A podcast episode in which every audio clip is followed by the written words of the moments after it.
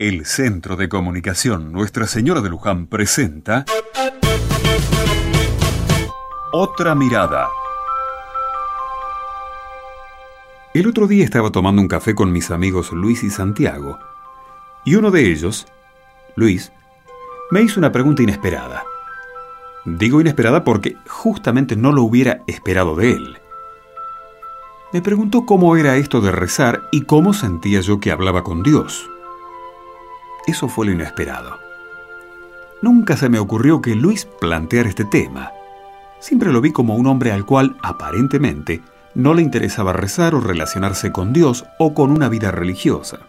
Entonces le comenté que la oración es fundamentalmente algo muy personal.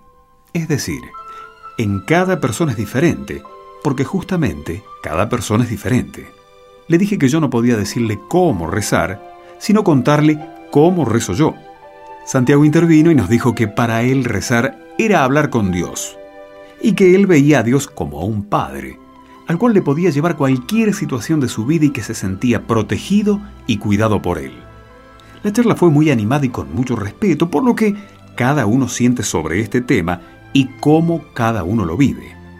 Te invito a vos también a que pienses cómo rezás, qué sentís cuando rezás y cómo te encontrás con Dios.